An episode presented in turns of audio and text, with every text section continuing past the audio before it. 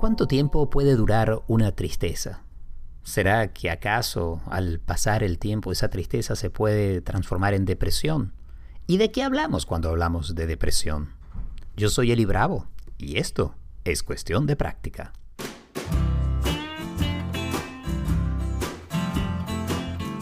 Bienvenidos todos a este nuevo episodio de Cuestión de Práctica feliz de poder compartir contigo a través de este podcast. Vamos a hablar hoy de un tema que conozco de cerca y no solamente por mi trabajo con el mindfulness y la preparación que estoy completando como parte de, mi maestría en psicología, sino porque este es un tema que conozco en primera mano, porque también lo he experimentado y lo he vivido. Tiene que ver con la tristeza, tiene que ver con la depresión tiene que ver con lo que hoy en día es un auténtico problema de salud pública, porque las cifras de depresión aumentan en todo el mundo, especialmente entre jóvenes, ancianos y en países desarrollados. Razones y la causa de todo esto, hay muchas maneras de entenderlo y de verlo, de explicarlo. Van desde la insatisfacción y el aislamiento que se ha creado en la vida contemporánea, eh, vacíos existenciales, eh, alteración en la bioquímica de nuestro cerebro. El hecho cierto y real es que más allá de esas explicaciones, cada vez más hay personas están reportando episodios de depresión, que están recibiendo medicamento, que están recibiendo terapia y lamentablemente también, y es otro lado de esta historia, que mm, entran bien sea en estados de, profunda desesperación, de tristeza y, incluso tenemos que hablar acá del suicidio. Las tasas de suicidio han aumentado también de manera dramática en todo el mundo. Y de nuevo, en jóvenes, en ancianos y en países desarrollados donde se están viendo las mayores tasas. Eh, así que la relación entre depresión y suicidio está siendo estudiada de manera muy profunda como un tema social y también, por supuesto, un tema de salud.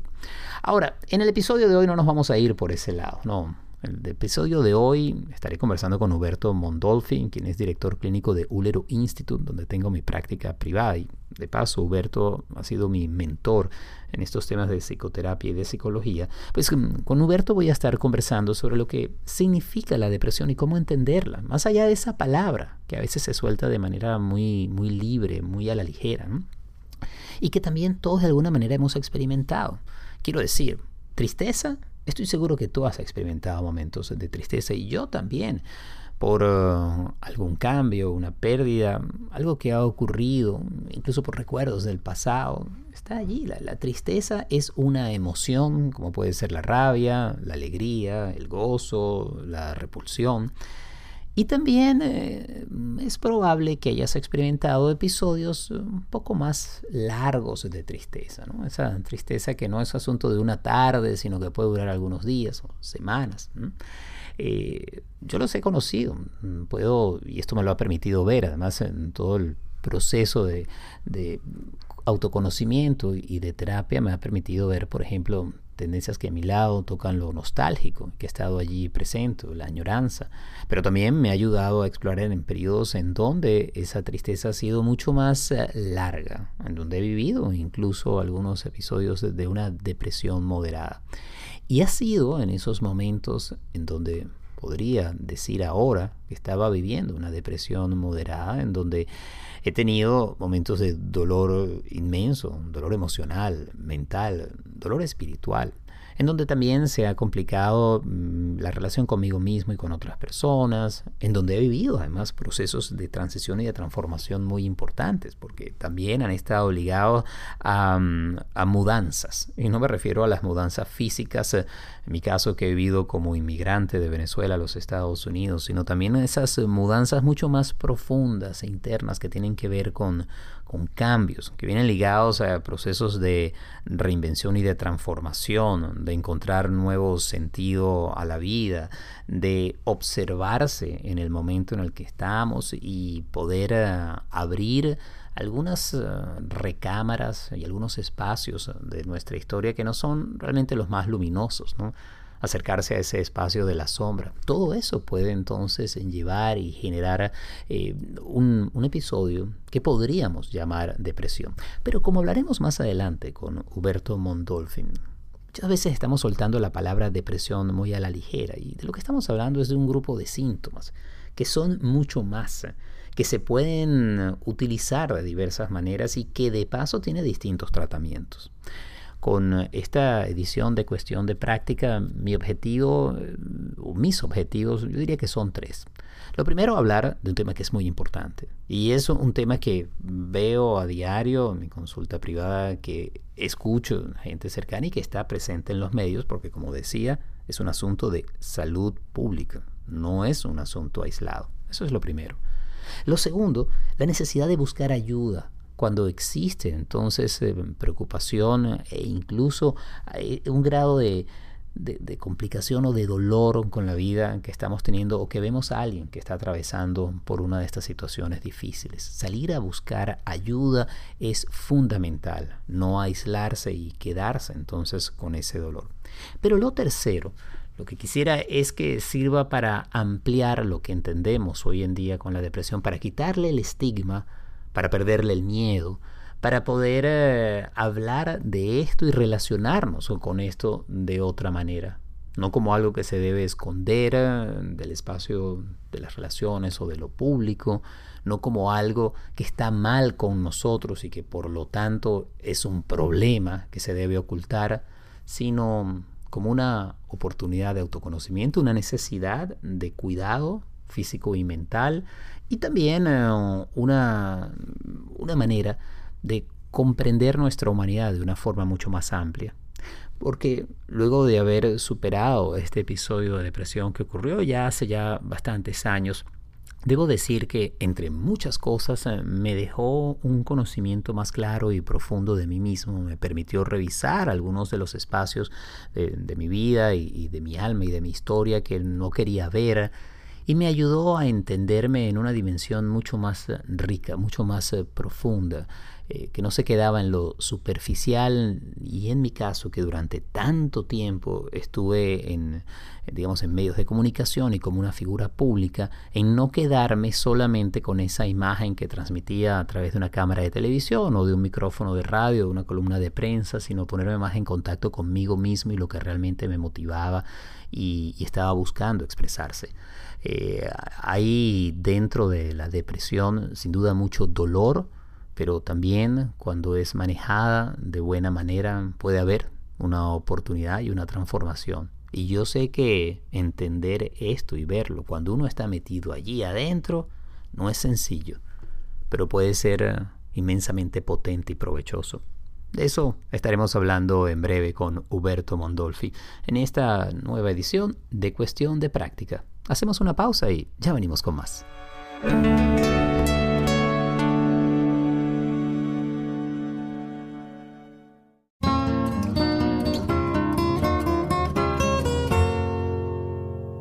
Para entender de qué hablamos cuando hablamos de depresión y, sobre todo de qué manera se puede tratar, me encanta darle la bienvenida a Cuestión de Práctica a Huberto Mondolfi. Huberto es el director clínico de Ulero Institute, es el centro de psicoterapia donde tengo mi práctica privada. Huberto es experto en adicciones, ansiedad y depresión y de paso es director clínico de Ulero Biofit, un centro dedicado a tratamientos personalizados de rejuvenecimiento y anti-aging y de paso, debo decirlo, ha sido mi mentor en este campo de la psicoterapia y de la psicología. Huberto, bienvenido a Cuestión de Práctica. Oye, muchísimas gracias, de verdad que me, la última parte me conmovió, pero, pero gracias. pero es así, debo decir, y, esa será una historia que ya más adelante contaré en detalle, pero mucho de este proceso en el que estoy en los últimos años tiene que ver contigo y unas conversaciones. Además, fíjate tú, creo que por ahí podemos empezar, Huberto, porque yo hablaba en la primera parte del programa sobre las maneras como he ido lidiando en mi vida con episodios de tristeza o incluso de depresión. Y tú y yo comenzamos eh, a conversar de una manera un tanto informal, pero que tú llevaste muy bien, cuando yo estaba pasando por un episodio de, tristeza que no sé si incluso tú dirías que yo estaba viviendo una depresión en ese momento. Mira, ahorita recordándome, sí, recuerdo esas tertulias y sí, yo sí veo que, la tristeza era mucho más profunda eh, y se podría considerar depresión, sobre todo por, por el estado mental y la manera como estabas viendo la vida y la manera como estabas como que viendo el futuro, ¿no? Que, que, era bastante, bastante oscuro. Entonces yo, yo sí hubiera considerado darte un diagnóstico de depresión. Y entonces allí, cuando estamos hablando de depresión, entonces ¿a, a qué nos referimos? A una tristeza prolongada y también hay mucho más, ¿no? Sí, y fíjate, hoy precisamente estaba conversando con, una paciente como que tratando de enseñarle, ¿no? Porque eh, a mí me gusta quitar la palabra depresión cuando estoy tratando con pacientes, porque depresión es un conjunto de criterios que te llevan a una conclusión y un diagnóstico, ¿no? No es un sentimiento y es algo que la sociedad hoy en día confunde, ¿no? Que confunde tristeza o, añor o una pérdida o luto con depresión, ¿no? Como si fuera un sentimiento, pero depresión es, es, un, es, un, diagnóstico que tienes un montón de criterios para llegar a ese diagnóstico. Entonces, esa es la parte que tenemos que, tratar de aclarar, ¿no? ¿Qué es la depresión? ¿Por qué diagnosticamos depresión? Y que no es un término que define un, un sentimiento, sino más bien una cantidad de síntomas, ¿no? Más que otra cosa. En estos síntomas estamos hablando de las expresiones de tristeza, dificultad de sueño, el eh, tener una sensación de desesperanza, pérdida de peso, es decir, esos criterios para, por lo menos a través de lo, que se conoce aquí en los Estados Unidos como el manual de diagnóstico médico, pues eh, que es bastante amplio, además luego lleva a distintos tipos de depresión hay estructurales o por un episodio o en procesos de adaptación. O sea que es una gran, una gran umbrela sobre la que entran distintas cosas. Pero hay algo que has mencionado que me parece muy importante. En último caso, es un diagnóstico. Un diagnóstico que no define a una persona y que no se vive de la misma manera para todo el mundo. Totalmente, me pida. Y, lo, que acabas de decir, o sea, es una cantidad de criterios que llegan a una conclusión médica, ¿no? En este caso sería más psiquiátrica que otra cosa. Y que tenemos que verlo de esa manera, ¿no? Y no, y no te definen ni un sentimiento ni te definen eh, una persona, ¿no? Son, son criterios en los cuales eh, tenemos que tener mucho cuidado, ¿no? Porque si bien voy a estar triste, puedo tener insomnio, puedo tener eh, episodios donde estoy durmiendo un montón, puedo bajar de peso, puedo subir de peso, ¿no? Pero no es confundir un estado de tristeza profunda, que es un sentimiento, con un estado donde hay un montón de, cosas. ¿no? Entonces ahí, ahí es donde, donde yo tuviera mucho cuidado a la hora de, conversar con alguien que me está presentando eh, un cuadro que está triste o, ¿sabes? O, tiene otros síntomas, ¿no? Pero eh, hay que tener mucho cuidado con, esa parte. Mm, pensando en gente que nos esté escuchando y que quizás diga, bueno, lo que yo tengo en este momento es depresión o alguien que conoce o será simplemente tristeza, ¿Cuál sería allí la recomendación de cómo entonces encauzar o entender estos síntomas y cómo tratarlos? Mm, muy buena pregunta, fíjate. La primera cosa que yo trato de, evaluar es si la persona ha tenido un evento en el cual ha tenido una pérdida, ¿no? Y una pérdida, las pérdidas más comunes son la muerte de alguien o la separación de una relación, ¿no? Que son las más obvias. Pero a veces es tan simple como eh, un amigo se mudó de ciudad, o perdí trabajo, o cosas mucho más profundas cuando estamos trabajando con, a nivel psicológico, de que te das cuenta que durante tu infancia o tu, pequeño, o tu corta adolescencia perdiste los momentos de ser adolescente porque tuviste que ocuparte de tu casa, o perdiste la infancia porque tenías un padre eh, o una madre que abandonaron, eh, cosas así. Entonces, en, el trabajo eh, psicológico llegamos a esa realización donde tuviste una pérdida porque no tuviste la oportunidad de, vivir esas etapas, ¿no? Entonces, ahí, ahí es donde viene la parte de que yo le aclaro a la gente, si yo llego a esa realización, me voy a poner triste y voy a querer quedarme en la casa, voy a querer quedarme acostado en el sofá porque el cuerpo está pasando por, inclusive por una sanación, ¿ok? Eso no quiere decir que estoy deprimido. Deprimido ya sería una cuestión donde hay un verdadero cambio químico en el cerebro y esa es la parte que hay que tener cuidado. Fíjate que tú al principio estabas diciendo una larga tristeza. También hay un criterio de diagnóstico para una larga tristeza que es una pérdida no bien procesada, que genera un, diagnóstico, ¿no? Pero también eh, la gente lo puede confundir con, depresión. La depresión es bien específica, la criteria. Lo que pasa es que hay que tener cuidado cómo la manejo. Entonces, mm. Ahora, si tengo una pérdida... Ajá, perdón. Ah. adelante. No, no, no, que, digo que, si te, lo primero que le pregunto a la gente es, ¿has tenido una pérdida? La gente, bueno, no, y de repente se ponen a pensar, oye, ¿sabes qué? Mi compañero de trabajo se fue y una persona, si bien no era un amigo, tenía una buena, una buena relación. Entonces eso puede generar una tristeza que inclusive se puede amarrar a tristezas pasadas que no fueron resueltas. Entonces, ahí es donde viene eh, el trabajo que tenemos los psicoterapistas de tratar de descubrir y resolver esas pérdidas que no fueron eh, resueltas.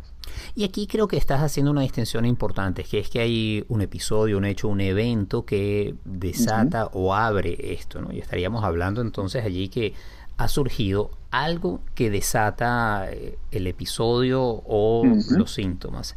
Pero también podríamos hablar si estamos hablando de desbalance químico, por ejemplo, Huberto, de lo que serían ya depresiones estructurales o que vienen ligadas a, desbalance, por ejemplo, a niveles de, serotonina, que no necesariamente la dispara un episodio, sino que viene de alguna manera ya con el sistema, ¿no?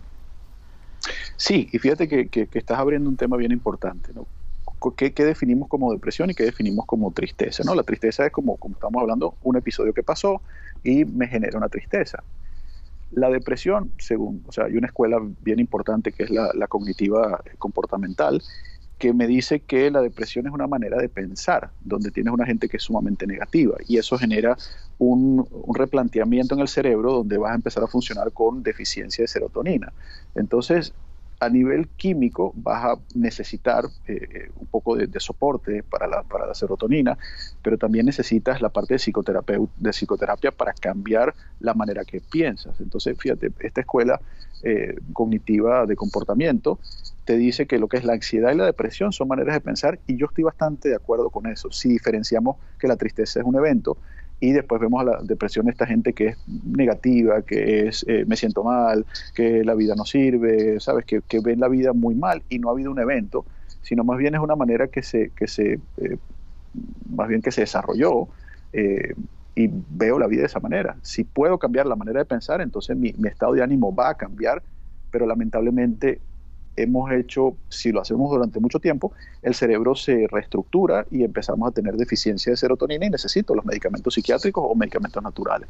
Mm. Ahora, aquí lo que me viene a la cabeza, Huberto, es que puede suceder que alguien se considere o considere a otra persona que está pasando por ese periodo depresivo como responsable de lo que está sintiendo. Es decir, tu problema de la mm. depresión es que no estás pensando de la manera correcta y tienes que cambiar eso. Y creo que ese enfoque que puede ser muy rudo, incluso hasta cruel, no te pregunto, ¿es una buena ayuda? Fíjate que, empezaste con la parte de hacerme responsable de los sentimientos, ¿no? Y ahora eh, el final es la parte del pensamiento. Yo creo, o sea, y es, mi teoría y es mi base de tratamiento cuando estoy con los pacientes yo no puedo confrontar a una persona que no está lista, sobre todo, o sea, si lo confrontas de una manera no empática y como tú dijiste, no, mira, cambia la manera de pensar y vas a estar bien. Esa persona no lo va a aceptar, inclusive voy a romper cualquier tipo de relación terapéutica que se pueda haber relacionado. Sin embargo, si me voy más a la parte de sentimiento, donde yo trato de ayudarlo a hacerse responsable, y yo le pregunto a una persona depresiva, no triste, ¿no? sino depresiva, eh, le pregunto, bueno, ¿qué estás sintiendo? La persona me va a decir que estoy eh, deprimido. Y si tratamos entonces de ayudarlo a que sienta que se siente estar deprimido, va a llegar una disonancia y una confusión donde él no va a poder definir el sentimiento. Y ahí es donde podemos abrir la puerta para, bueno, entonces, ¿qué estás pensando? Entonces viene el pensamiento donde mi vida no sirve, eh, yo no valgo para nada, eh, no me, o sea, un montón de pensamientos que ahí ya podemos entrar atacando poco a poco. Pero si yo lo ayudo a hacerse responsable del sentimiento, estoy abriendo una puerta que me puede ayudar al tratamiento. Inclusive con la persona que está triste, porque esa persona puede estar no consciente de lo que está sintiendo, pero si yo agarro y obviamente empáticamente y compasivamente trato de ayudar lo que ¿qué está sintiendo, que es una de las preguntas mucho, que, que hago mucho en el, en el tratamiento, la persona podrá describirme fisiológicamente qué está sintiendo. Y lo puede después amarrar a un sentimiento que, que en el pasado ha podido haber eh, eh, experimentado. Con la depresión no es tan sencillo. Si, si, si trato de acorralarlo, utilizando un, término un poco más, más, más, eh, más gráfico, acorralarlo en que me diga qué es lo que verdaderamente está sintiendo y no me lo va a poder definir. Va a hmm. decir, bueno, sí, entonces, pero fisiológicamente, es que, es que siento en el pecho, pero entonces en las manos y son un montón de emociones que si te pones a ver y las comparas con lo que sería la tristeza o la experiencia de la tristeza de esa persona, va a decir, no, no, pero es que triste sí, pero no es así. Entonces empieza esta confusión y, es, te digo, terapéuticamente es bastante eficiente. Hmm. Ahora, además aquí, ya hablando de, sentir, incluso de, de, prestarle atención, de ser consciente de lo que se está sintiendo, también nos estamos acercando al terreno del mindfulness o de la conciencia de, esa emoción y de esa sensación. Y una de las cosas fascinantes que ha habido con los estudios de mindfulness es cuán efectivos resultan para el tratamiento de la depresión. No solamente para superarla, sino que en primer lugar para poder vivirla, que suena como un contrasentido, porque dices que yo, yo no quiero experimentar esto, pero más bien el, como el camino de salida pasa precisamente por darse cuenta de lo que está pasando y reconocer esos estados pasajeros, entre otras cosas, por ejemplo, que ese estado de desesperación y tristeza, a menos de que sea una depresión crónica y muy profunda, no duran todo el tiempo, pero la narrativa alrededor de ellos, o lo que uno se cuenta alrededor de eso, sí es como mucho más permanente, ¿no? Y, fíjate que estás tocando, tocando el tema, ¿no? Donde, donde si yo empiezo a sentirme irritable, empiezo a sentirme con, con, un temperamento corto, eh, que me molesto, que tengo desesperación, eh, es porque probablemente tengo un sentimiento que estoy evitando y la gran mayoría de las veces es un sentimiento de tristeza, ¿no? Un sentimiento de dolor, no de sufrimiento, ¿no? Sino de dolor. Y hasta el momento donde yo me hago responsable y paro y digo qué estoy sintiendo y, y empiezo, como tú bien dijiste, consciente a respirar y a, ver qué es lo que verdaderamente estoy sintiendo, ese sentimiento no se va a resolver y me va de alguna manera a perseguir. Y entendiendo que el sentimiento va y viene, que no va a ser una cosa constante, no hay que tenerle miedo, no me va a hacer nada, que es otra de las cosas que yo trato de aclararle a los pacientes, donde el sentimiento no te va a hacer nada, no le tengas miedo al sentimiento, porque el sentimiento en sí no te va a hacer nada. Lo que tienes miedo es de que de esto te lleve a cualquier otra cosa. Entonces, experimenta el sentimiento y esa es la avenida o el camino sano de salir de ahí. Entonces la gente cuando lo hace, la gran mayoría de las, veces, de si es tristeza, se pone en contacto con el dolor, lloran, que a veces es bastante, bastante bueno el sacar ese llanto que hace falta, y viene un sentimiento de, liberación y esa, eh, esa desesperación se desaparece y es, una calma, es una tranquilidad que cuando se experimenta eh, los pacientes y la gente dice, wow, ¿sabes? Yo no estoy acostumbrado a eso, que es ya otro tema un poco más amplio a nivel social, ¿no? que no nos enseñan cómo procesar sanamente los sentimientos. Incluso creo yo, Huberto, que no necesariamente nos enseñan o nos atrevemos a buscar ayuda cuando hay una situación como esta. Es decir, eh, eh, soltar el término depresión se hace muy libremente. Ah, no, tal persona está depre, está deprimido. Y de nuevo, estamos hablando, como decíamos al principio, de criterios muy específicos eh, que se sueltan de manera muy ligera. Okay, pero, pero el hecho de decir, ya va, yo lo que estoy viviendo está empezando a afectar mi vida, esta tristeza no es una tristeza de, todos los días, yo necesito salir y buscar algún tipo de ayuda, sea la que sea, para eso tampoco estamos tan preparados. Y creo que muchas veces ha sido la, eh, el estigma o la resistencia ante el abrirse a lo que está sucediendo lo que causa más dolor a la persona que está viviendo estos episodios. Mira, yo te puedo contar una anécdota de mi vida personal. Eh, tú sabes que yo me, me, convertí en, o sea, entré en este campo de psicología bastante tarde en mi vida, ¿no? Cuando tenía 35 años.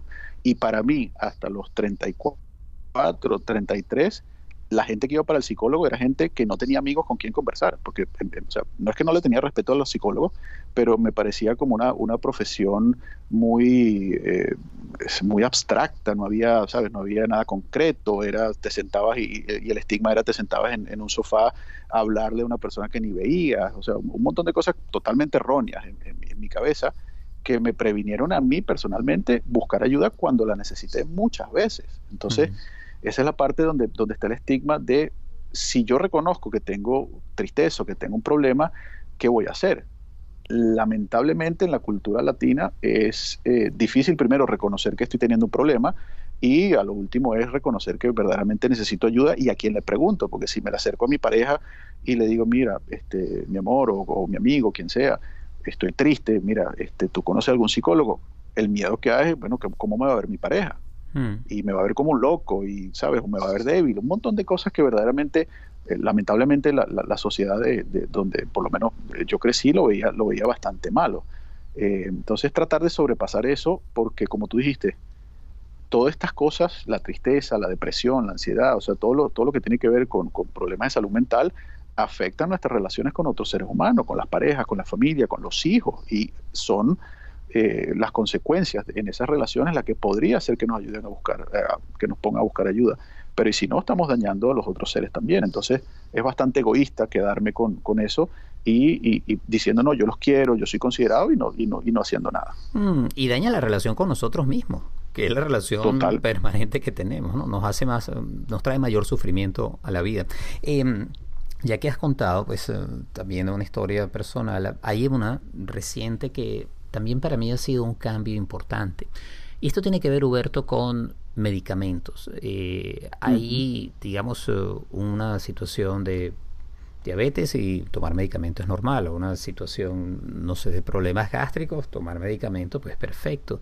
Pero ante los medicamentos para depresión o ansiedad debo reconocer que tenía una mayor resistencia.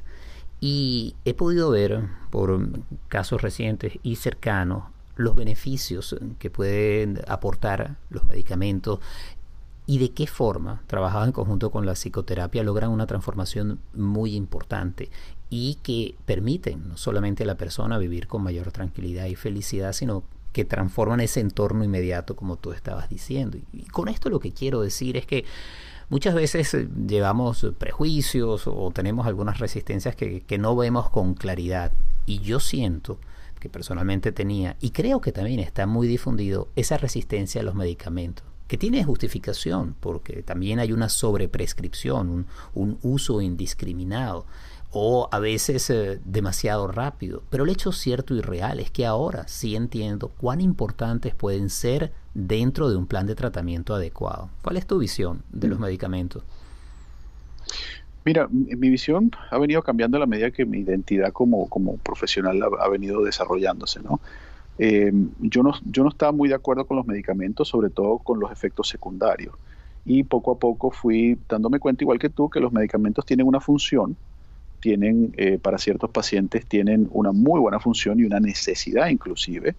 Eh, y al final me di cuenta que el problema de los medicamentos no es el medicamento per se ni el paciente, es quien los está prescribiendo si es una persona que conoce de lo que, no, no, no, de lo que conoce a nivel de psiquiatría, sino conoce lo que el paciente puede estar haciendo, se toma el tiempo de eh, sentarse con el paciente, hacer feedback, qué pasa, ajustar el medicamento, eh, y no es, ¿sabes? No es una prescripción, bueno, tiene depresión, tómate, eh, tómate este medicamento 5 miligramos toda la mañana, como cualquier otro paciente. No, no, no, hay que, hay que darle el tiempo porque en este caso la psiquiatría, y todavía no hemos avanzado en eso, no hay una dosis exacta, no hay una mezcla de medicamentos exacta, entonces más que todo eh, ensayo y error, donde el paciente tiene que participar bastante bien y tiene que dar su feedback y sentarse y pasar a veces dos, tres, cinco, seis sesiones con el psiquiatra tratando de ajustar el medicamento, pero el medicamento tiene una función y como tú dices, me puede llevar a un estado de normalidad muchísimo más rápido que solamente la psicoterapia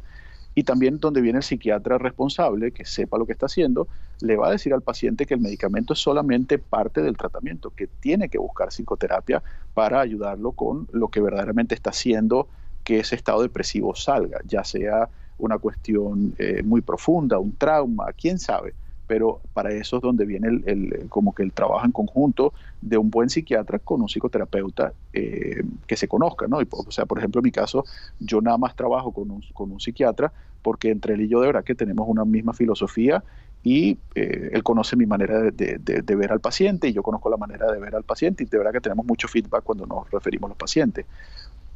Como tú dices, lamentablemente hay sobreprescripción, lamentablemente hay psiquiatras que ven al paciente y por cuestión no de ellos, sino del sitio donde trabajan, lo ven 10, 15 minutos, está deprimido, o sea, ah, no duerme, no sé qué, tapón, y le, y le prescribe un antidepresivo, cuando capaz que lo que la persona está pasando por un momento difícil porque rompió con el novio. Hmm. Y ya está. Entonces, sí, estoy de acuerdo contigo, la medicación tiene una función muy buena en casos eh, no tan específicos, pero en casos de depresión, porque normalizan el, funcionamiento del cerebro, sacan a la persona de ese estado depresivo y lo ponen en un estado emocional más normal, donde ya podemos trabajar, donde ya la persona eh, por lo menos eh, tiene un balance químico, ¿no? Hmm. Entonces, yo estoy muy de acuerdo, pero hay que ver quién es el que está recomendando la medicación.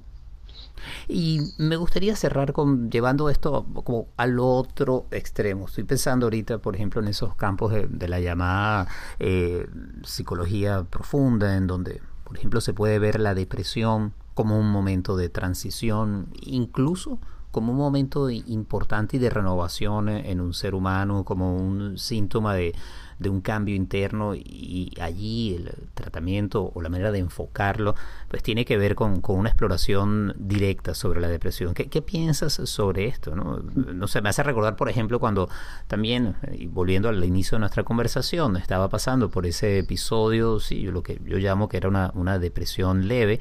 Eh, me acuerdo haber leído um, the, Cure for the Soul, creo que se llamaba el libro, eh, en donde a través de, la psicología arquetipal había esta idea de que era como un paso de Saturno a través de uno, una transformación interna y esa depresión era un viaje interno a, la noche oscura del alma y que si se abrazaba ese proceso había una auténtica transformación del ser humano. Es otra lectura.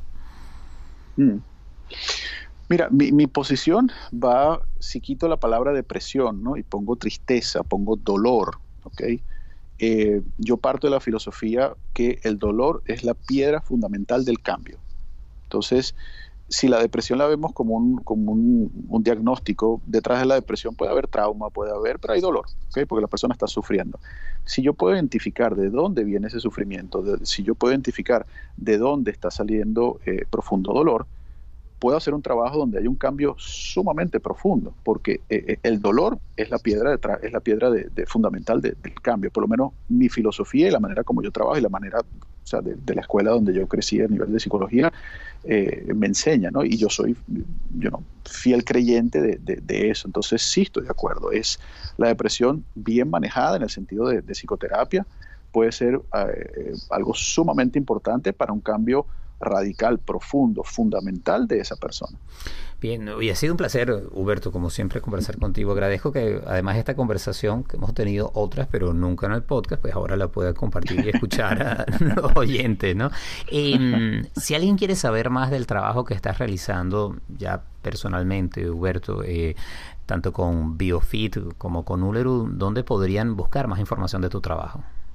Sí, mira, eh, bueno, mi página web la estoy rediseñando, la mía personal, que todas se comunican, pero la, más fácil es a través de uleru.com. Esa es la página de eh, todo lo que tiene que ver con psicoterapia.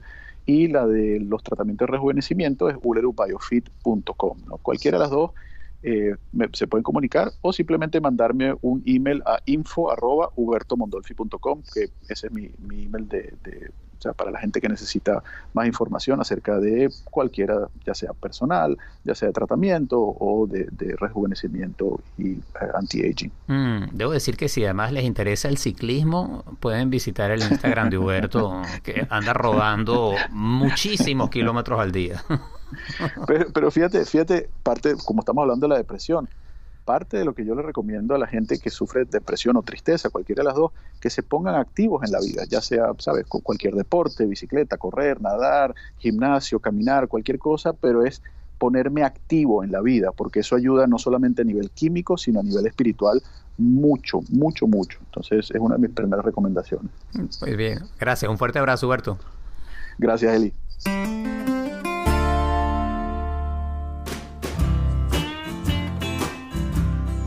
Y así llegamos al final de otro episodio de Cuestión de Práctica. Un millón de gracias como siempre por escuchar, por recomendar y por suscribirte al podcast que es posible gracias al apoyo amoroso y constante de Gaby Contreras. Andy Grafe está en la edición y el montaje. La música original es de Simón de Franque. Yo soy Eli Bravo. Si quieres escuchar más de mi trabajo, leer más de mi trabajo, puedes entonces visitar mi página web elibravo.com. Allí tienes acceso no solamente al podcast y a las meditaciones guiadas que comparto en Insight Timer, sino que también tienes un enlace a las actividades que desarrollo en Miami y en otros lugares. Y también información sobre mi práctica privada que tengo en Uleru Institute, donde trabajo el mindfulness como una herramienta poderosa y muy potente para manejar nuestro presente, el único momento que tenemos y que puede ser un momento de cambio, un momento de felicidad y de plenitud, y también nos puede traer momentos difíciles y de tristeza que si aprendemos a procesar y a manejar nos llevarán a un futuro mejor millón de gracias entonces, un fuerte abrazo, un abrazo consciente.